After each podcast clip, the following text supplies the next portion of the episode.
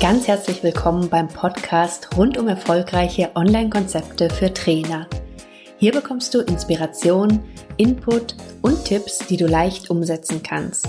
Entwickle Online- und Blended Learning-Konzepte, die genau zu dir, deinen Kunden und deinem Angebot passen. Ich bin Simone Weißenbach, Online- und Offline-Trainerin und Expertin zum Thema Online-Lernen. Es ist so schön, dass du dabei bist. Ich wünsche dir viel Spaß in der heutigen Folge. Vielleicht kennst du schon meine Facebook-Gruppe, die ich passend zum Podcast habe, erfolgreiche Online-Konzepte für Trainer. Wenn du noch nicht drin bist, lade ich dich ganz herzlich zu ein. Hier hast du nämlich die Möglichkeit, dich mit anderen auszutauschen, Fragen zu stellen und immer wieder auch die Möglichkeit, dir zum Beispiel Themen zu wünschen. Und einer dieser Themenwünsche oder eine Frage, die ich bekommen habe, und zwar vom Ulrich, der wollte gerne wissen, wann aus meiner Sicht denn der optimale Zeitpunkt ist, dass du dein Online-Angebot vermarktest. Und hierzu habe ich mir einige Gedanken gemacht. Ich habe jetzt mal so zusammengefasst, was ich in den letzten Jahren da an Erfahrung gesammelt habe. Ich habe einfach verschiedene Dinge ausprobiert und habe da für mich dann den Weg gefunden, der für mich sehr gut funktioniert. Aber auch hier wieder der Punkt, guck einfach, wie es für dich am besten passt, weil das, was für mich und für meine Kunden gut funktioniert wird in vielen Fällen bestimmt, egal was dein Thema ist, übertragbar sein, aber vermutlich natürlich auch wieder nicht eins zu eins. Also von dem her, hör dir die Sachen an, lass dich inspirieren, aber denk dran, das Ganze, wie gesagt, immer wieder auf dich und deine Themen dann anzupassen. Wenn es um die Vermarktung von Online-Angeboten geht, dann gibt es aus meiner Sicht eigentlich drei Hauptphasen. Und anhand von diesen Phasen würde ich das zeitliche jetzt ganz gerne mit dir durchgehen. Und zwar ist die erste Phase die sogenannte Pre-Launch-Phase. Die zweite Phase dann die Haupt-Launch-Phase und die dritte Phase rund um den Angebotsstart. Fangen wir mal mit der Pre-Launch-Phase an.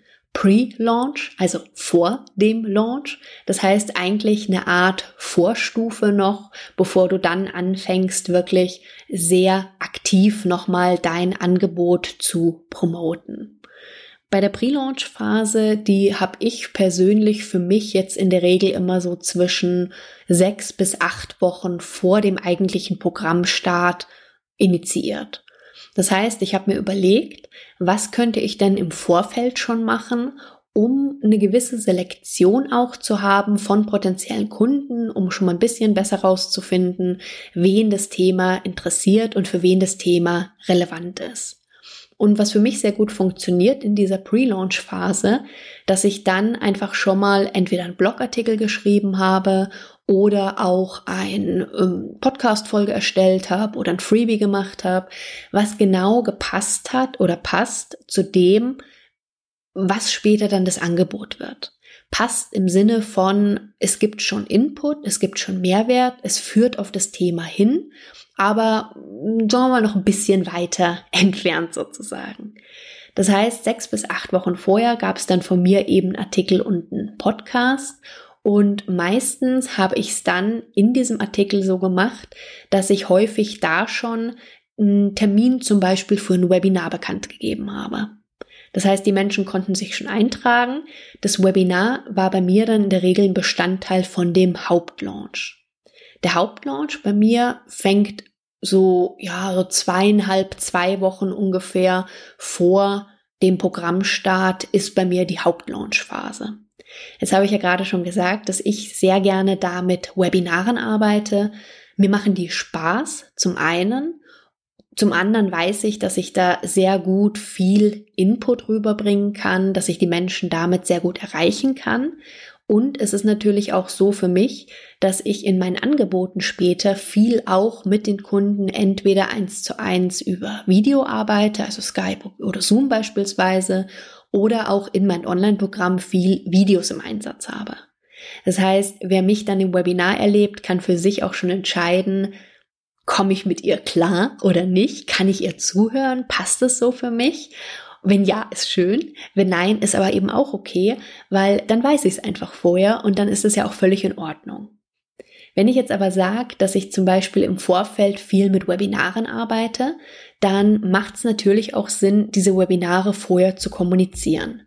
Und da ist für mich die Time Range auch wieder so, dass ich sage, naja, ungefähr zwei Wochen vor Webinartermin fange ich an mit der Promotion für das Webinar.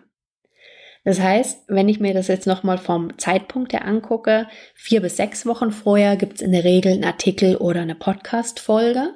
Und das ist was, was ich zum Beispiel ganz gerne auch dann mit Facebook Ads, also mit Facebook Anzeigen unterstütze, weil das eine Anzeige ist nicht, um was zu kaufen, sondern weil das eine Anzeige auf ein kostenfreies Angebot ist.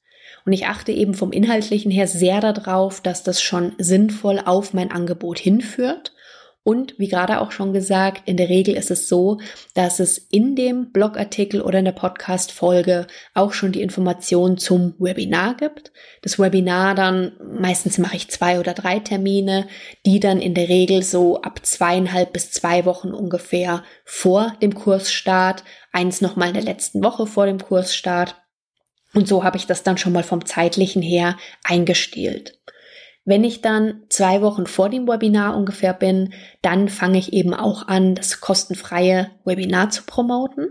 Auch das wieder sehr schön unterstützbar mit Facebook-Anzeigen. Und hier gibt es ja die Funktion eben des sogenannten Retargeting. Das heißt, wenn ich eine Anzeige vorher gemacht hatte auf den kostenfreien Blogartikel oder auf die Podcast-Folge, habe ich jetzt die Möglichkeit, dieselben Menschen die da drauf geklickt haben, denen zum Beispiel die Anzeige für mein kostenfreies Webinar zu zeigen. Was natürlich ganz schön ist, weil ich so einfach schon mal eine wesentlich erfolgreichere Zielgruppenansprache habe, als wenn ich jetzt einfach nur blind drauf los irgendwie anfange, da mein Webinar zu bewerben.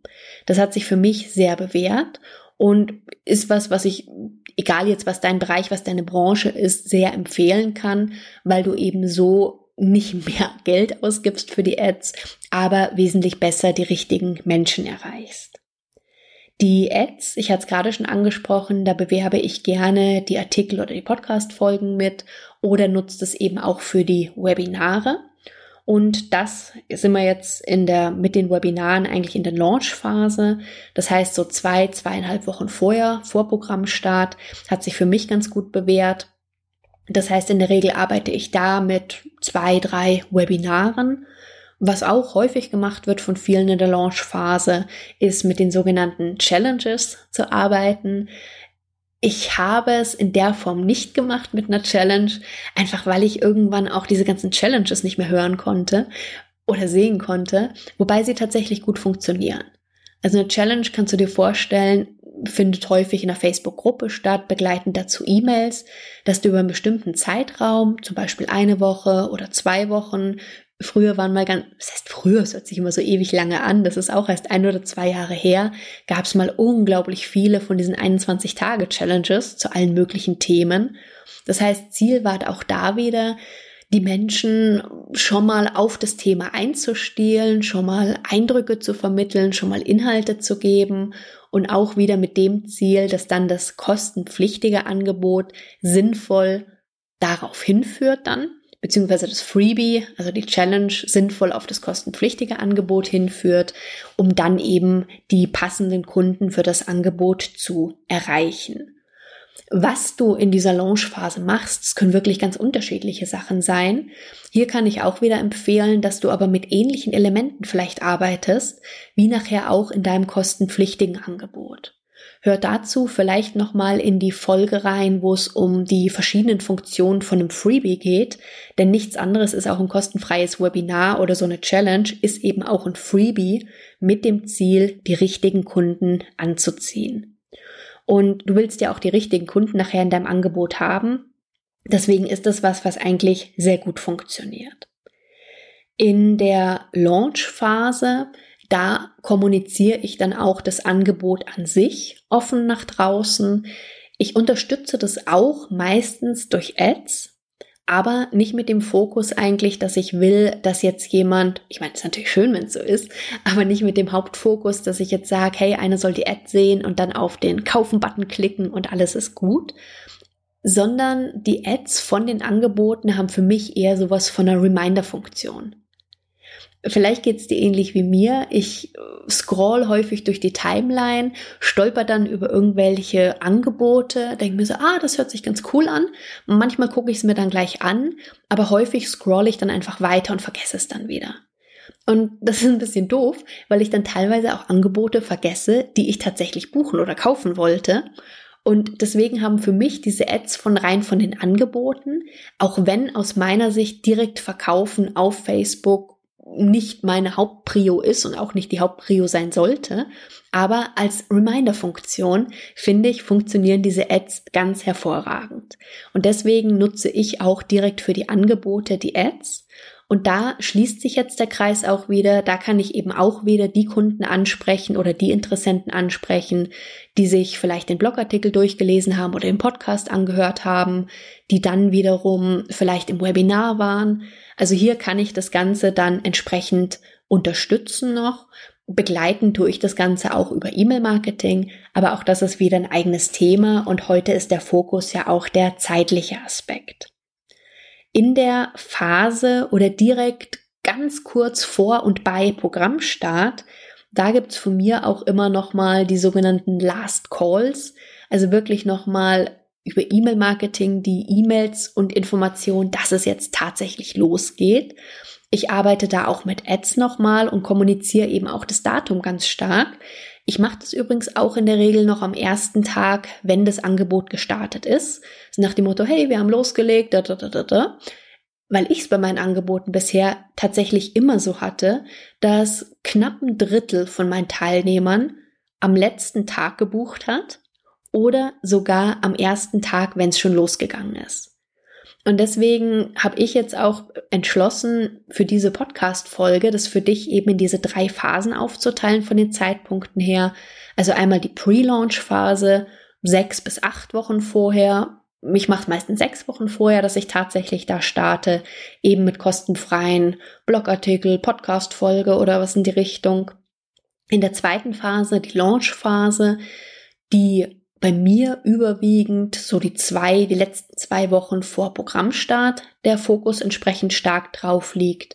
Aber eben auch nicht zu vernachlässigen die dritte Phase, die bei mir, wie gesagt, tatsächlich ungefähr ein Drittel der Teilnehmer noch am letzten Tag bringt oder sogar am Tag noch, wenn das gerade schon losgegangen ist, das Angebot, wirklich die reine, der reine Angebotsstart.